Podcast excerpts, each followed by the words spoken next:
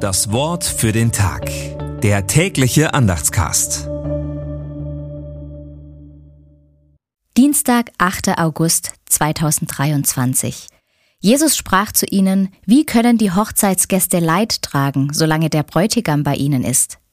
Matthäus 9, Vers 15. Gedanken dazu von Gerlinde Hühn.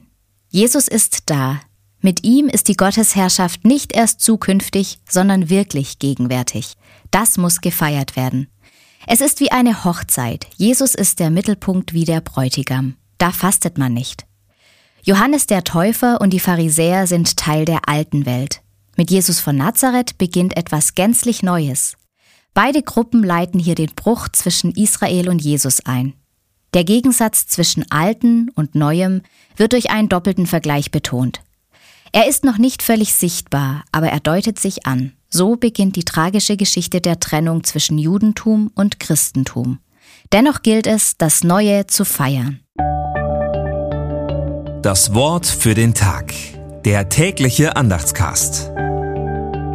Präsentiert vom Evangelischen Gemeindeblatt für Württemberg. Mehr Infos in den Show Notes und unter www.evangelisches-gemeindeblatt.de.